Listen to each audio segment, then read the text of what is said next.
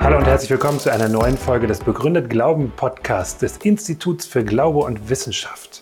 Mein Name ist Matthias Klausen und ich wünsche viel Freude mit unserem heutigen Podcast.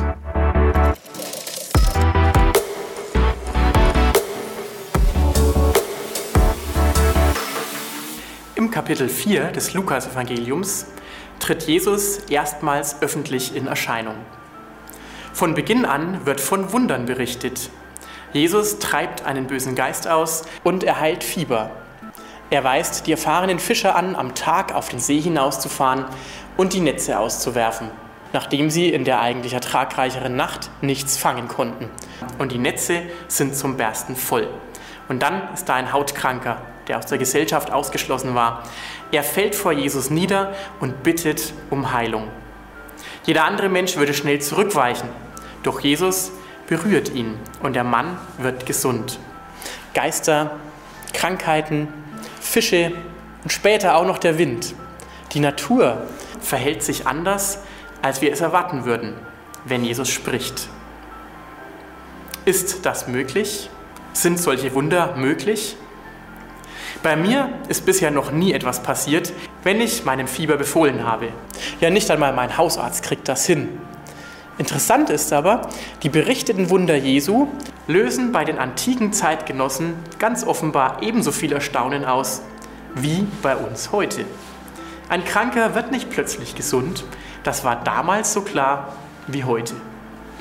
Dennoch muss ich zugeben, dass ich miterleben dürfte, wie ein medizinisch zweifelsfrei diagnostizierter Hirntumor beim Vater eines Schulfreundes von mir am Tag vor der angesetzten Operation plötzlich verschwunden war, inklusive der festgestellten Symptome. Der Fall schaffte es damals sogar bis in die oberfränkische Lokalpresse, zumal der Geheilte ein stadtbekannter Pfarrer war. Wunderbare, unbekannte Selbstheilungskräfte oder Wunder Gottes? Was ist eigentlich die zentrale Frage? Die zentrale Frage ist, ist das Universum in sich abgeschlossen? Ein in sich abgeschlossenes System oder ist es offen für Eingriffe, die die wissenschaftlich erfassbaren Ursache-Wirkungszusammenhänge übersteigen? Diese Frage lässt sich schwer beantworten. Doch es gibt gute Argumente aus der Quantenphysik, die gegen die kausale Abgeschlossenheit unseres Universums sprechen. Zum Beispiel lässt sich der Zerfall eines einzigen radioaktiven Atoms von der einen auf die andere Sekunde nicht vorhersagen. Er geschieht offenbar spontan. Erst für eine große Zahl radioaktiver Atome können wir vorhersagen, wann die Hälfte der Atome zerfallen sein wird.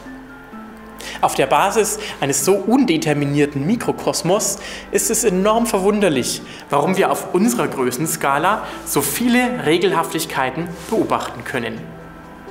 Einleuchtend ist doch auf jeden Fall Folgendes. Wenn das Universum nicht aus sich selbst heraus existiert, sondern von einem Gott erschaffen wurde, mit welchem Mechanismus auch immer, dann sind Wunder prinzipiell möglich. Und das Universum ist in seiner ganzen Existenz und Funktionsweise davon abhängig, dass Gott in ihm wirkt und es aufrechterhält, in seinen Regelmäßigkeiten. Ja, einer der Auslöser für die Entstehung der modernen Wissenschaft war sogar gerade dieser monotheistische, biblisch basierte Glaube, dass ein vernünftiger Gott das Universum nach vernünftigen Gesetzen geschaffen hat die wir Menschen dann wiederum begreifen können, zum Beispiel durch die Formulierung mathematischer Formeln. Die bekannten Pioniere der modernen Physik wie Kepler, Newton, Faraday, übrigens auch Galileo Galilei trotz seiner Konflikte mit der päpstlichen Obrigkeit, alle waren überzeugte Christen.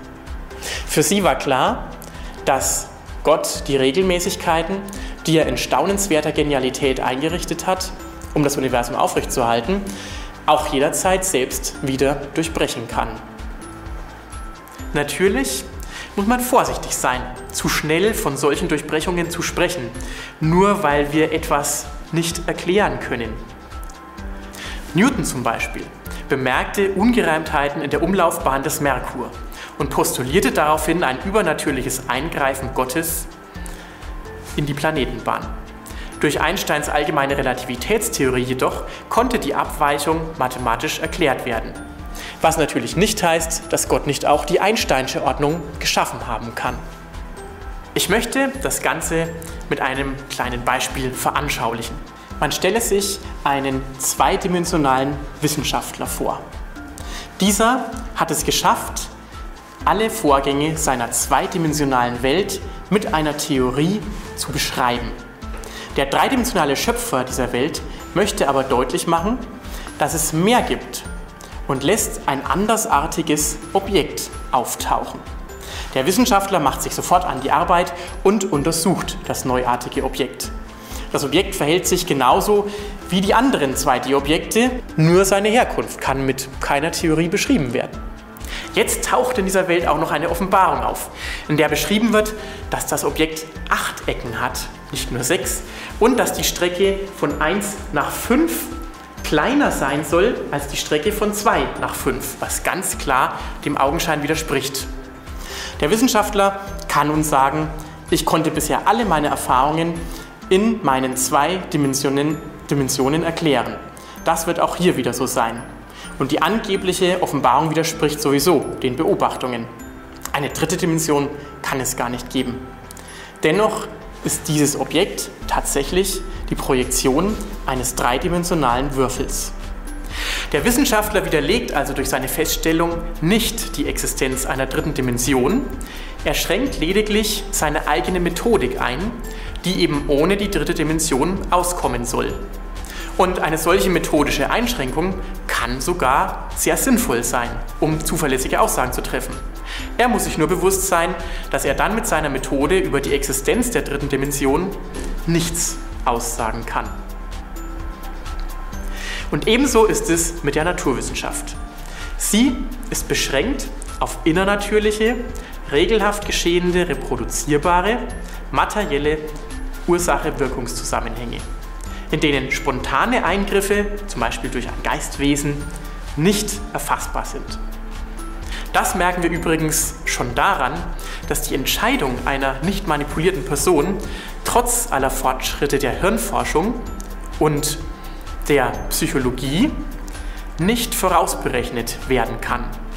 Sobald ein bewusst Handelnder, ein Wille im Spiel ist, versagen die Differentialgleichungen, die die Bahnen der Planeten und der Sterne mit unglaublicher Präzision vorhersagen lassen. Ich fasse nochmal zusammen. Die Wissenschaft kann also Wunder aus ihren Erklärungen ausklammern, aber nicht ihre prinzipielle Möglichkeit ausschließen. Wunder sind möglich, wenn es Gott gibt. Das größte Wunder, von dem in den Evangelien berichtet wird, ist die Auferstehung Jesu Christi.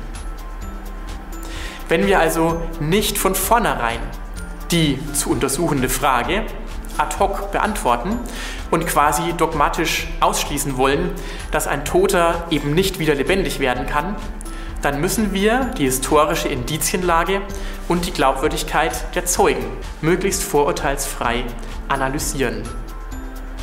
Wenn dann aber die Auferstehung Jesu historisch plausibel sein sollte, dann sind natürlich umso mehr die vergleichsweise kleinen Wunder im Vorfeld der Auferstehung plausibel.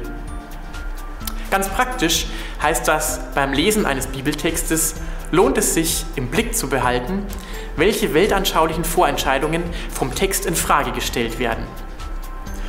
Und es lohnt sich auch darüber nachzudenken, warum Jesus gerade nicht will, dass seine Wunder an die große Glocke gehängt werden.